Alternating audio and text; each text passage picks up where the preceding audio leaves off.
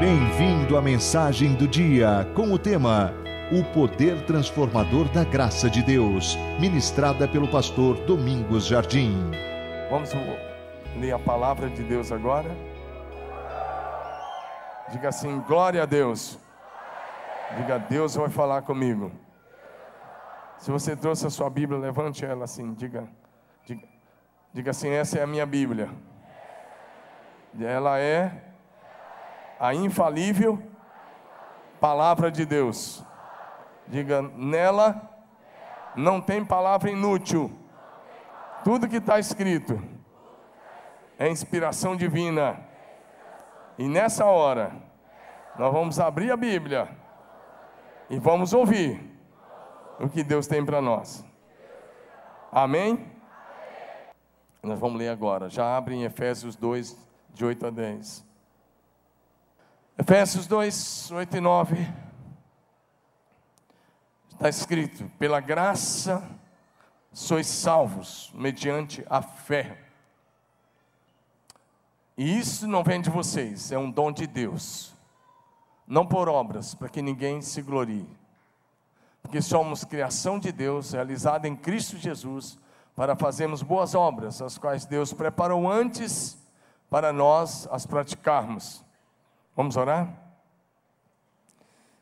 Pai, graças te damos por estarmos juntos como parte do teu corpo, nesta cidade, nesta nação. Nós abençoamos todas as demais igrejas, todos os ajuntamentos em teu nome. Nós abençoamos e pedimos o mover do teu Espírito sobre cada lugar onde o teu nome é levado a sério agora, onde o teu nome é adorado, é glorificado, é exaltado. Nós juntamos esses irmãos aqui na terra e aos santos anjos que assistem na tua presença, aos salvos que estão na tua glória, para declarar a tua santidade, o teu poder, a exaltação do nome de Jesus. Pai, eu oro que isso abra os nossos olhos agora e manifeste a tua graça, salvando, libertando, curando e restaurando muita gente neste lugar e também aqueles que nos assistem pela internet. Nós já liberamos sobre eles também uma palavra de vida, uma palavra de graça, uma palavra de restauração e de bênção também. Nós te louvamos e te agradecemos em nome de Jesus Cristo, Senhor. Diga amém. amém. Diga de novo, amém. amém. O assunto de hoje é o poder transformador da graça de Deus. Diga isso, vamos lá? O poder. O poder transformador da graça de Deus.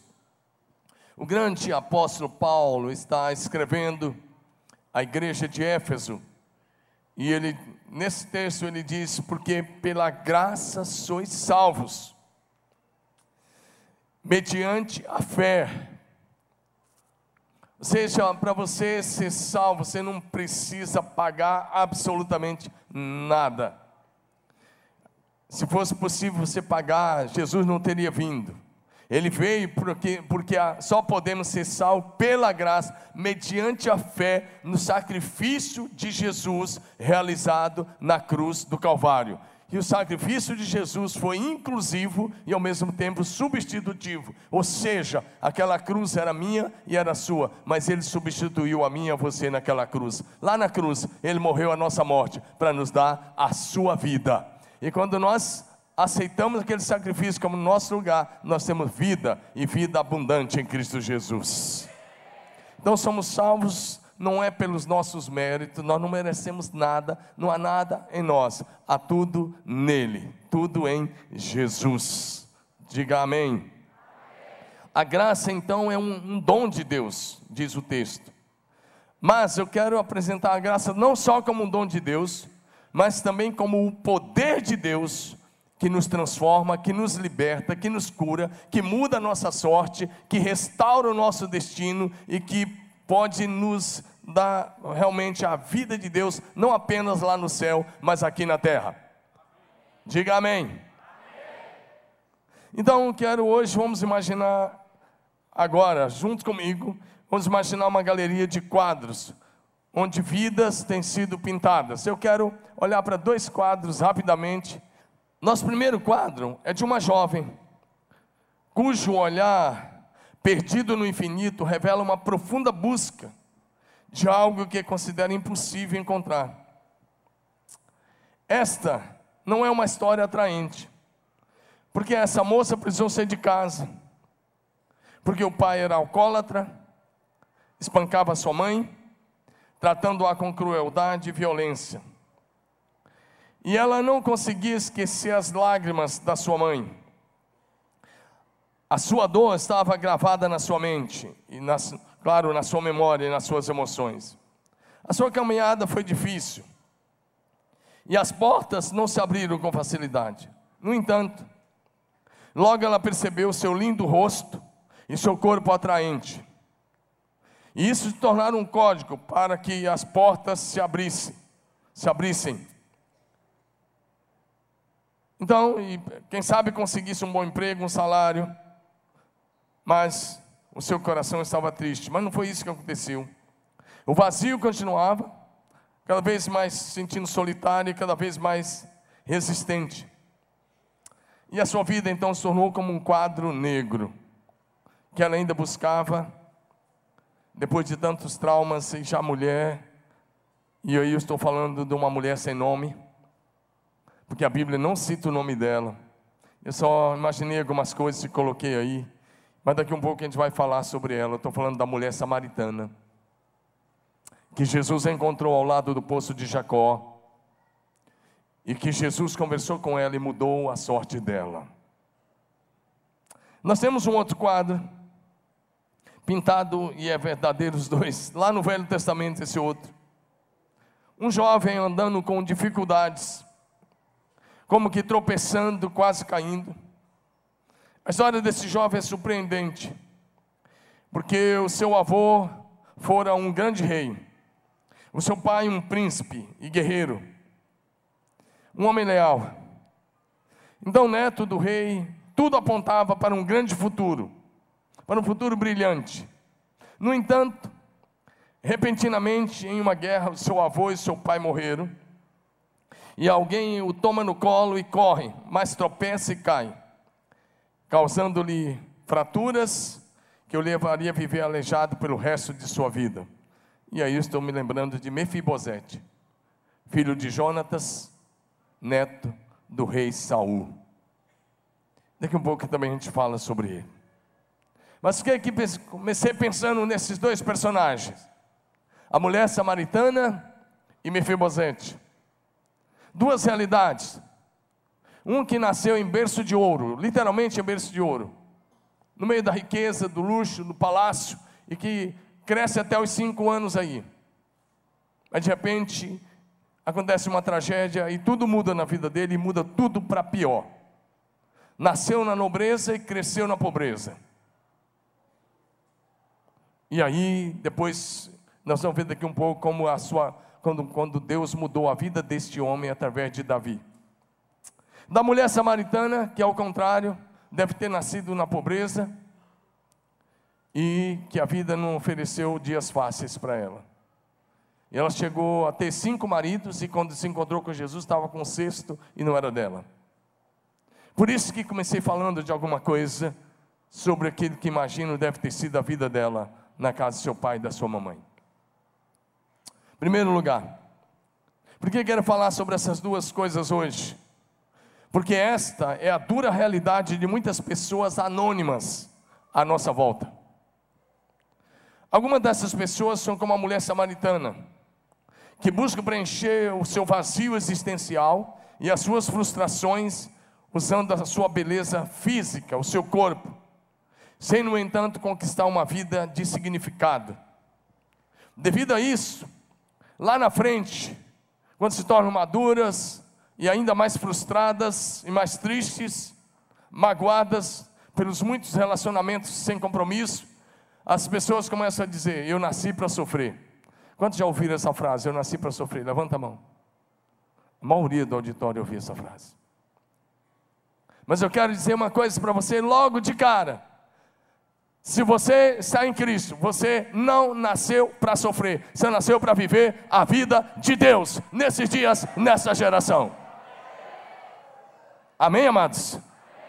Em vez de falar eu nasci para sofrer, não, aí você já está trazendo até coisa negativa e ruim sobre a sua vida. Levante sua mão bem bonita e diga assim: Eu nasci, nasci. para viver, viver, vida abundante, vida abundante, que Jesus veio me dar. Diga amém. amém.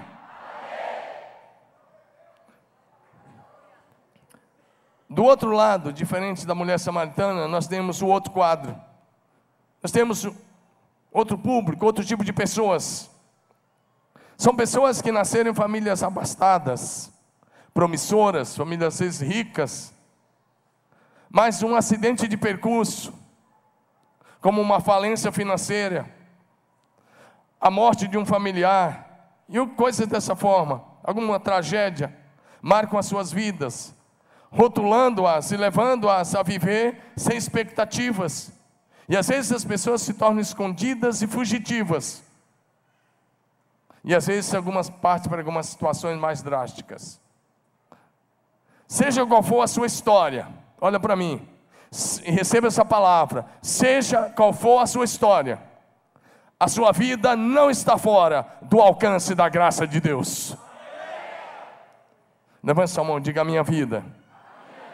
Não está fora do alcance da graça de Deus que eu estou tentando te dizer é: por mais que o inimigo tenha dito que não tem, que não tem saída, que não tem esperança, que não tem jeito, eu quero te falar: tem jeito, tem esperança, porque Jesus Cristo é a sua única esperança. Levanta sua mão e diga: minha vida tem jeito, minha família tem jeito, minha casa tem jeito.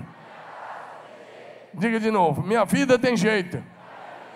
Levante a mão lá em cima e fala como um profeta. Fala uma coisa bonita. Profetiza o bem. Diga: minha vida tem jeito. Minha casa tem jeito. Minha família tem jeito. A minha cidade tem jeito. A minha nação tem jeito. Jesus Cristo de Nazaré. Aleluia!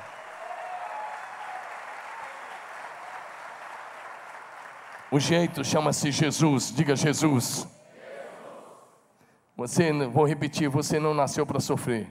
Você nasceu para viver a vida plena em Cristo Jesus, o Senhor. Em João 10, verso 10, parte B, está escrito assim: Jesus diz: Eu vim para que tenham vida e vida em abundância. Se você está sofrendo, essa não é a vontade de Deus para a sua vida. A vontade de Deus é que você tenha uma vida abundante, vida plena em todos os sentidos. Porque um dia, para mostrar que a sua vida tem valor, Deus, na pessoa de seu filho, decidiu vir a esse mundo, tornando-se homem, e assim revelou o, seu, o grande amor do Pai para conosco, mas ao mesmo tempo, a graça revelada em Cristo Jesus demonstra o poder de Deus para nos resgatar e mudar a nossa sorte, o nosso destino para sempre. Diga amém. Isaías 61, de 1 a 3, por favor, projeto Isaías 61, de 1 a 3. Ah, o profeta já profetizando sobre Jesus, e ele diz assim: O Espírito do Senhor Deus está sobre mim, porque o Senhor me ungiu para pregar boas novas aos quebrantados, enviou-me a curar os quebrantados de coração, a proclamar libertação aos cativos e a pôr em liberdade os algemados e a pregoar o ano aceitável do Senhor. O ano aceitável é o tempo da graça de Deus. E o dia da vingança do nosso Deus. Agora, olha o que o texto continua dizendo: a consolar todos os que choram e a pôr sobre os que em Sião estão de luto uma coroa em vez de cinzas, óleo de alegria em vez de pranto, veste de louvor ao invés de espírito angustiado, a fim de que se chamem carvalhos de justiça plantados para o Senhor e para a sua glória. A graça de Deus te traz boas novas, ela tira. Se você tem um coração quebrantado, ela vai mudar a sua vida. A graça te traz cura, a graça te traz libertação, a graça te traz liberdade em Cristo Jesus, a graça te traz consolo, a graça te traz salvação, a graça te traz filiação. Você se torna filho de Deus em Cristo Jesus. A graça te traz alegria. Amém, amados? A graça te traz justificação. Diga amém. A graça de Deus se manifestou em Cristo Jesus, não apenas para te levar para o céu, mas para te libertar e trazer o céu para o teu coração. Você não está entendendo. Pede para o Espírito Santo da revelação que eu estou falando da graça que te, te liberta. E com a mente natural você não vai entender. Levante bem alto sua mão. Diga assim: a graça de Deus se manifestou em Cristo Jesus, não apenas para me levar para o céu, mas para me libertar e trazer o céu para o meu coração. Aleluia!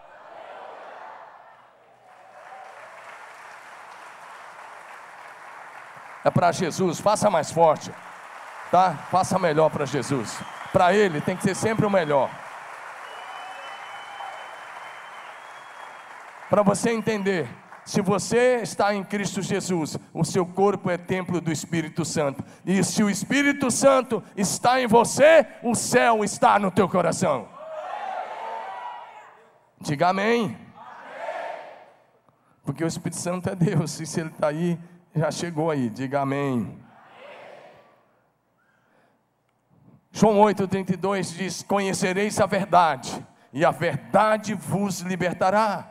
João 8,36: Se o Filho vos libertar, verdadeiramente sereis livres. Então a graça não é apenas para te levar para o céu, é para te libertar pelo conhecimento da verdade e trazer a presença do amado Espírito Santo do céu para o teu coração. Diga amém.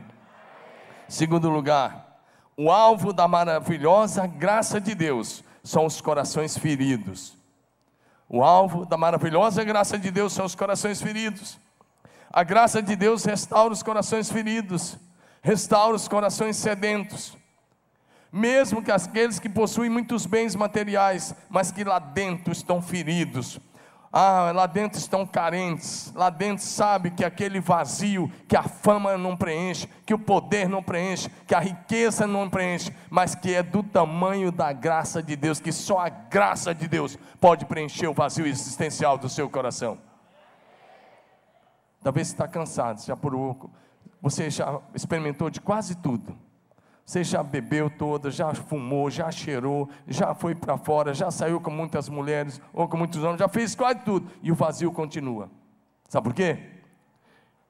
O teu vazio não vai ser preenchido nessas coisas. Só tem uma pessoa que pode preencher o teu vazio existencial: Jesus Cristo de Nazaré. Renda-se a Ele hoje. Entrega a Ele o teu coração, entrega a Ele a sua vida. E Ele vai mudar a tua história e o teu destino para sempre.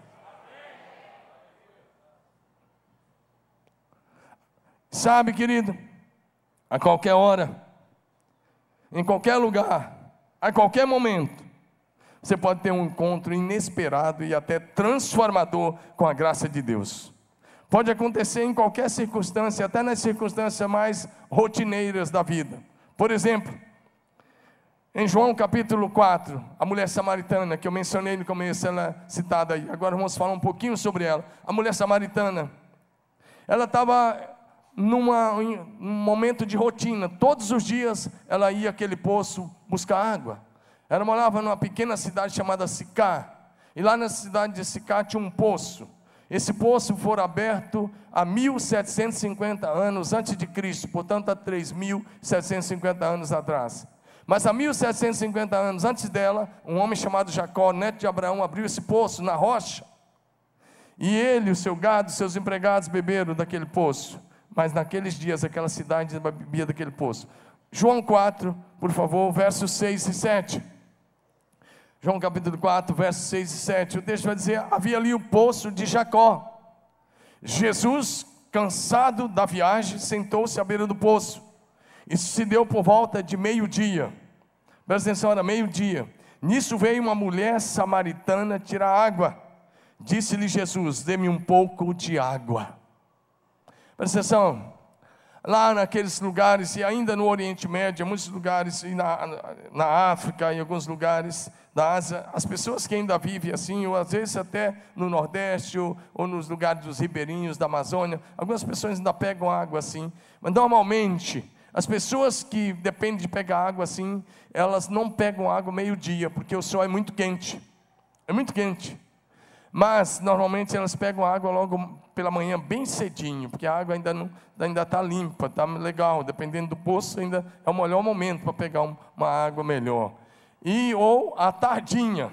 Por exemplo, a prática lá do Oriente Médio, nesses lugares, era levar o rebanho à tardinha para tomar água. Mas, por que, que ela vem meio-dia? Porque era uma mulher discriminada. Porque era uma mulher que a cidade conhecia como uma mulher que não tinha uma boa fama.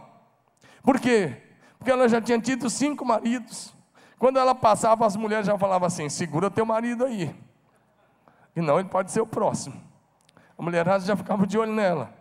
Porque ela estava com cesto, ainda não era o dela. Por isso que eu comecei falando, ela estava usando o seu corpo para tentar atingir alguma coisa. Mas não tinha chegado a lugar nenhum. A graça de Deus pode revelar situações e circunstâncias inesperadas. Porque a graça de Deus procura preencher o vazio da tua alma, o vazio existencial.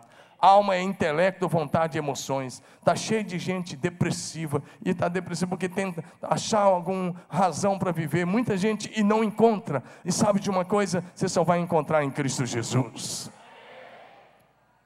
O vazio da tua alma está em Cristo Jesus. E Jesus, o samaritano, não falava com o judeu, o judeu não falava com o samaritano, eles eram inimigos entre si. Esse povo morava ali, mas eles não, conversavam. E Jesus pede água. E ela fala: Como é que você, sendo judeu, me pede água? Aí Jesus olha para ela, e nós vamos falar sobre esse ponto daqui um pouco, quando Jesus diz: Se você soubesse quem está falando, você ia me pedir, eu ia te dar água viva. Mas daqui, daqui uns, uns minutinhos. Mas eu quero ir num ponto que Jesus tocou no vazio existencial dela. Jesus, João 4, versos 16 a 18.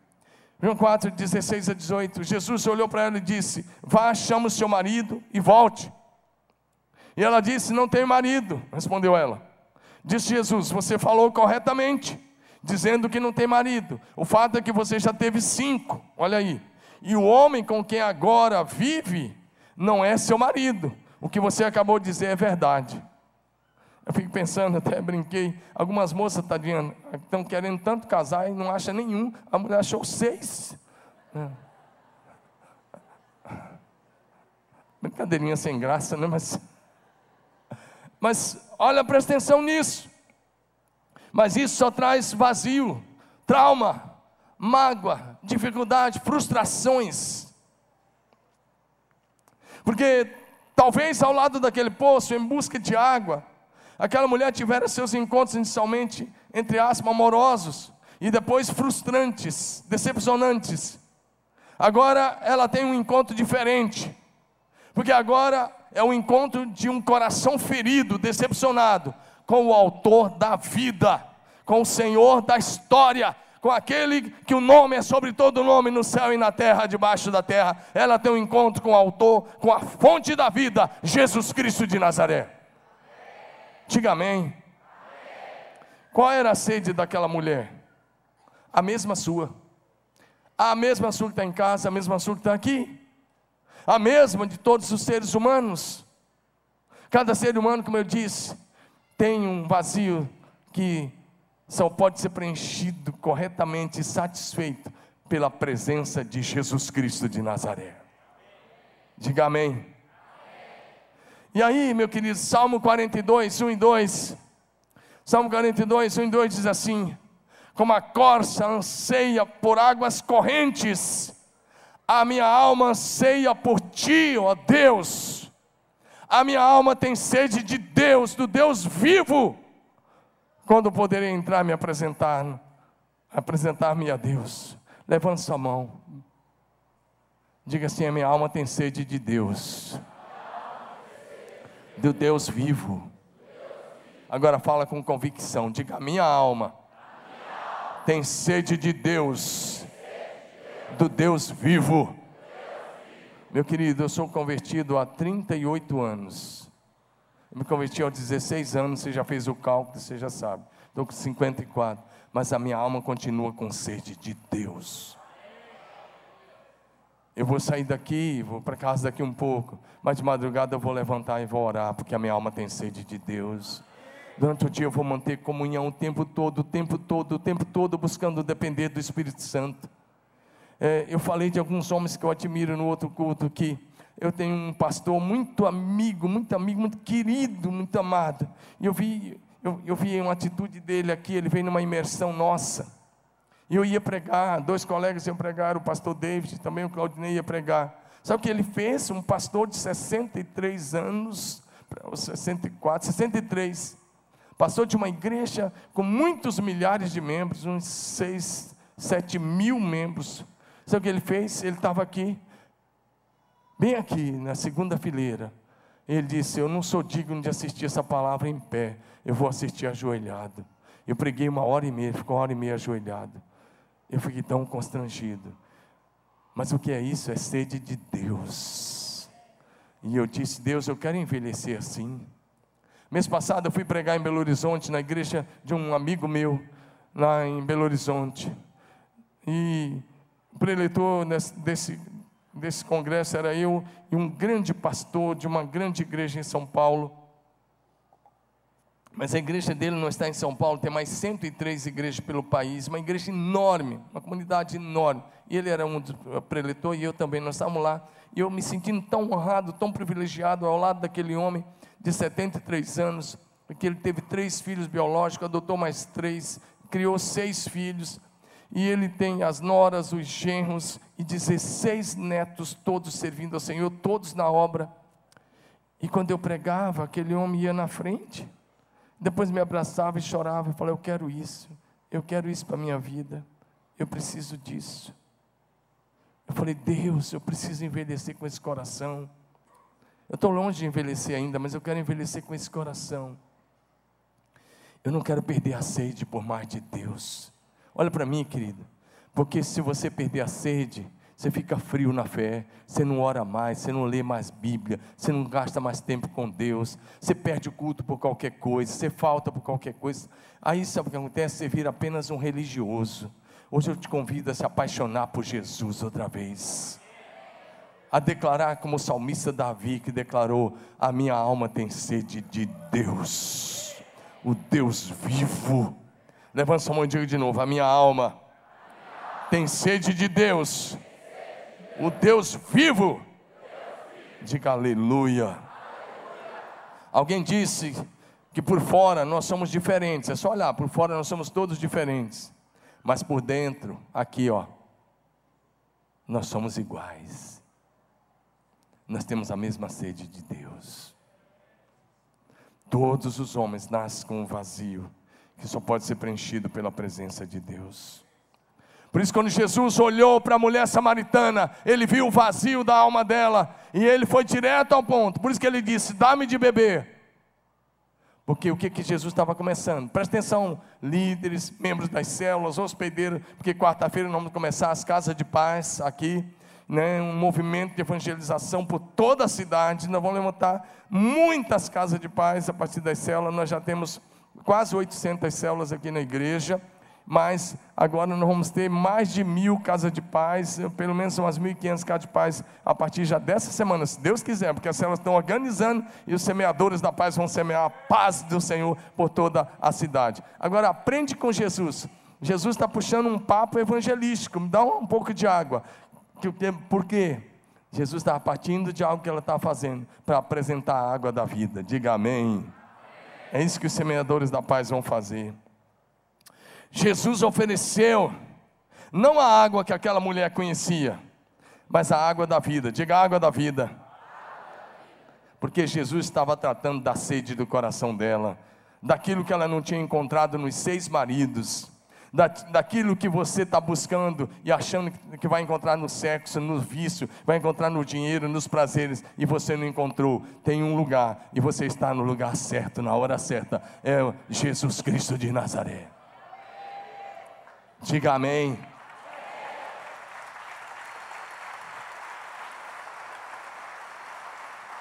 Deixa eu falar uma coisa para você. Quanto mais você fumar, quanto mais você cheirar, quanto mais você beber, quanto mais você adulterar, quanto mais você se prostituir, quanto mais andar nos prazeres, o vazio vai aumentar cada dia mais.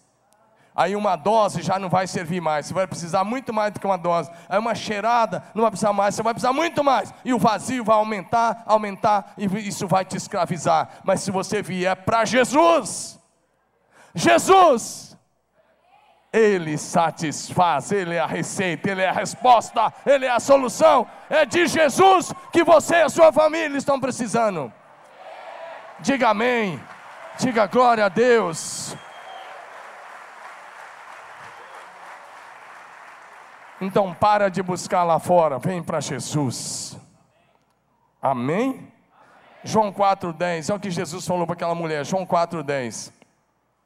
Jesus lhe respondeu: Se você conhecesse o dom de Deus, e quem é que está pedindo água, você teria, lhe teria pedido, e dele você receberia água viva. Diga água viva. João 4, 13 e 14. Jesus respondeu: Olha o que Jesus diz. Quem beber dessa água aí do poço, é o que ele está dizendo, quem beber dessa água terá sede outra vez. Mas quem beber da água que eu lhe der nunca mais terá sede. Ao contrário, a água que eu lhe der se tornará nele uma fonte de água a jorrar para a vida eterna. Você está bebendo da fonte errada, meu querido. A fonte certa é Jesus. Vem para a fonte da vida, Jesus Cristo. Sabe por que às vezes você se sente infeliz, inseguro, e não sabe para onde vai, um vazio existencial que você não sabe explicar, é porque você está bebendo da fonte errada. Jesus é a fonte e você precisa saciar nele. Diga amém. Deixa eu fazer uma pergunta: você tem sede? Você tem sede? Você tem sede? Então venha Jesus e beba agora. João 7, 37 e 38. Olha o que Jesus faz.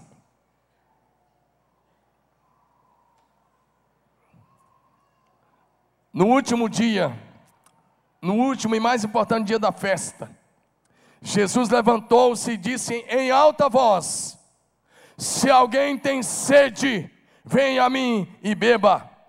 Quem crê em mim, como diz a Escritura, do seu interior fluirão rios de água viva. Olha o que Jesus diz, diga comigo: se alguém tem sede, volta ao verso 37. Se alguém tem sede, venha a mim e beba. Você tem sede? Jesus é a fonte, e você está diante dele porque não tiver dois ou três reunidos em nome dele, aí ele está presente. A presença dele é real aqui e você pode receber dele agora. Olha o que está em Apocalipse capítulo 22, verso 1. Apocalipse 22, 1. Então me mostrou o rio da água da vida, brilhante como um cristal, que sai do trono de Deus e do Cordeiro.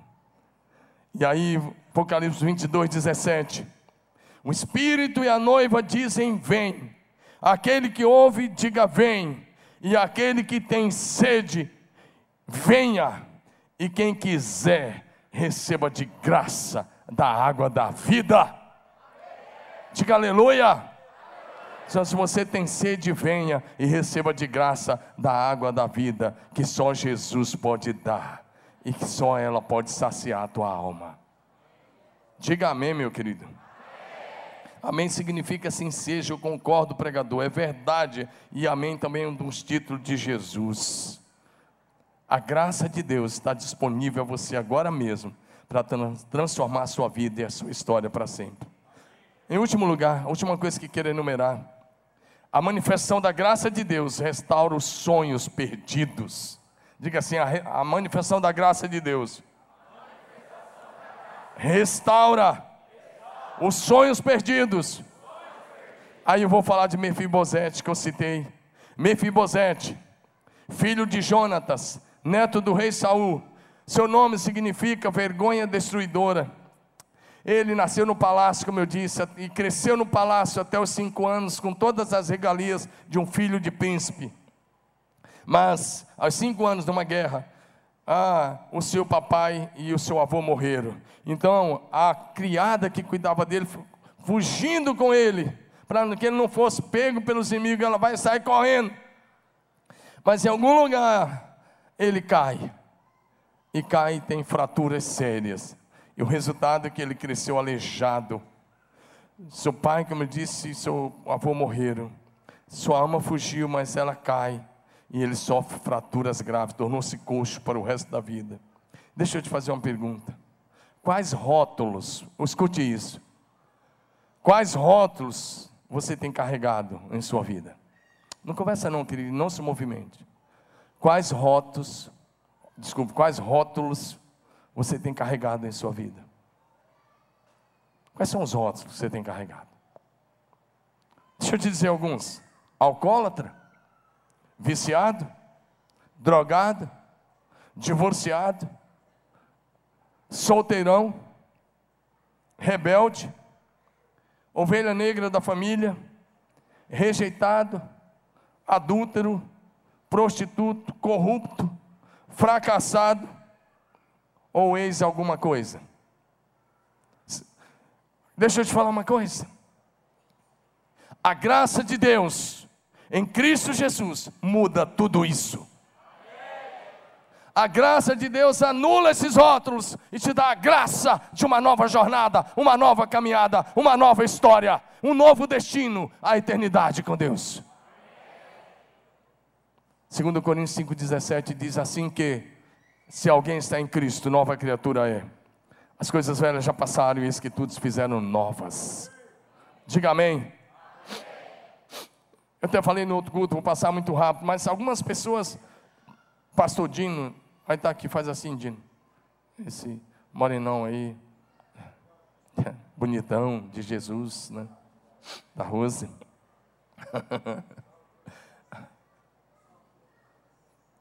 Salve e liberto pela graça. Ele cuida da área social aqui da igreja. E no, nesse último ano aí ele mandou mais de 50 pessoas para as casas de recuperação. Todas são pessoas que chegam lá com alguma dessas situações. Só nesse, nós temos algumas histórias interessantes. Nós chegamos lá para orar, seis e meia da manhã. Tinha um homem dormindo no estacionamento do prédio da igreja, do, prédio lá. Nós temos outro prédio lá, no centro. Tinha um homem dormindo. E o Dino já foi lá. Acordou, acordou o cara, era seis e pouco da manhã, dizendo: Olha, você, você quer mudar de vida? Olha para cá, querido. Daqui um pouco elas vão entrar, espera um pouco. Olha para mim. Você quer mudar de vida? E o cara resistiu, resistiu, mas depois acabou aceitando. Há duas semanas atrás ele voltou na igreja, porque ele está aqui em Piratininga, em Piratininga, numa casa que a gente ajuda todo mês. A gente ajuda várias casas de recuperação. E essa é uma casa que a gente ajuda quase que 100% com alimento. Acho que 100% de alimento, quase isso. E ele voltou para pegar os mil quilos de alimento que a gente dá todo mês para essa casa. E nós nos encontramos. Comecei a conversar com ele. Ele falou, pastor, eu sou aquele cara que estava dormindo ali. Ó. E o pastor Dino me encontrou ali. E que vocês enviaram para a casa de recuperação. Já passaram nove meses, pastor. Estou bem. E olhei, está bonito. Agora está bonito. Agora não está daquele jeito. Agora está cheiroso. Não está que nem aquela porque naquele dia até para encostar, né? Só... Fica quieto. Os caras ficam muito tempo na rua sem tomar banho.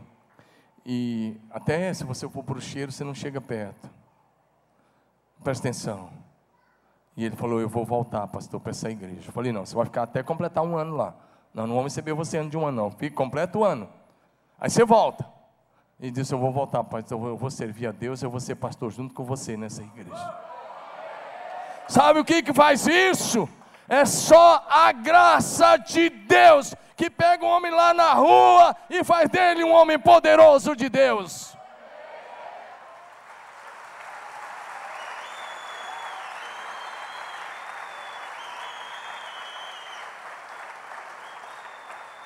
E lá, não vai dormir lá não. Se for lá, a gente pega e bota na casa de recuperação. Porque né, só nesses últimos tempos já foram três. E os três Dois estão se recuperando, um já saiu, já voltou, já arrumou um emprego, está tudo certo. Amém, amados? Vamos mais rápido. O pecado mata a inocência, destrói os sonhos, mutila o caráter e congela as emoções. 2 Samuel 4,4 Jonatas, filho de Saul, tinha um filho aleijado dos pés. Ele tinha cinco anos de idade quando chegou a notícia de Israel de que Saul e Jonas haviam morrido. Sua ama o apoiou e fugiu, mas na pressa ela o deixou cair e ele ficou manco. Seu nome era Mefibosete. Nunca é tarde demais para a graça de Deus alcançar e restaurar um pecador arrependido. Mateus 11, 28 diz: Vinde a mim, todos vós que estáis cansados e sobrecarregados, e eu vos aliviarei. Esse, esse menino cresceu, se tornou homem, o rei Davi assumiu o trono, no lugar de Saul, que havia morrido. E o rei Davi preocupou-se com Mefibosete, e se dispôs a cuidar dele, a, a restaurar a sua dignidade, a sua história, tirando-o do anonimato da, e da vergonha. Davi mandou trazê-lo, restaurou a sua identidade, restituiu a sua herança. Mefibosete recebeu a restauração da sua honra, passou a sentar-se à mesa do rei Davi por todos os dias da sua vida.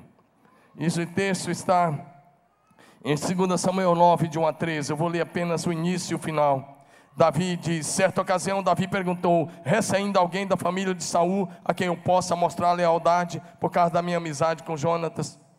Então chamaram Ziba, um dos servos de Saul, para apresentar-se a Davi. E o rei lhe perguntou: Você é Ziba? Ele disse: Eu sou. Perguntou Davi: Resta ainda alguém da família de Saul a quem eu possa demonstrar lealdade de Deus? Ele disse: Resta, filho de Jonatas, aleijado dos pés. E Davi diz onde ele está. E Ziba diz. E aí o rei manda buscar. O Mefibosete, embora fosse príncipe, presta atenção o que que o que que os traumas, olha para mim, o que que os traumas pode causar, causar numa pessoa. Quando Mefibosete chega na presença de Davi, Davi começa a falar com ele. Sabe o que ele diz? Sabe, Davi, eu só sou um cão morto. Quem sou eu? Um cão morto. Ele diz de si mesmo: Eu sou um cão morto para você olhar para mim. Eu não sou digno, eu não passo de um cão morto de príncipe a se sentindo como um cão morto. É isso que o trauma causa na vida de uma pessoa. E só a graça restaura. Aí Davi não tratou assim. Davi diz: Não, você não é um cão morto, você é príncipe, você vai para a minha mesa. Então Mefibosete, verso 13, pula lá para o 13. Verso 13: Então Mefibosete, que era aleijado dos pés, foi morar em Jerusalém passou a comer sempre na mesa do rei.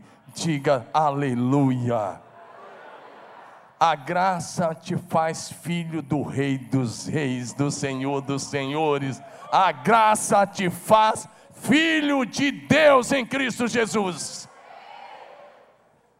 Meu querido, Deus quer honrar você com bênçãos e privilégios de filho, e como filho de Deus, você tem lugar à sua mesa. Levanta sua mão pela fé, diga como filho de Deus. Diga bonito, como filho de Deus. Eu tenho lugar em sua mesa. Porque a mesa de Deus é a mesa da reconciliação, é a mesa do perdão, é a mesa da cura, é a mesa da libertação, é a mesa do recomeço, é a mesa da restituição, é a mesa da celebração, é a mesa da exaltação em Cristo Jesus, o Senhor.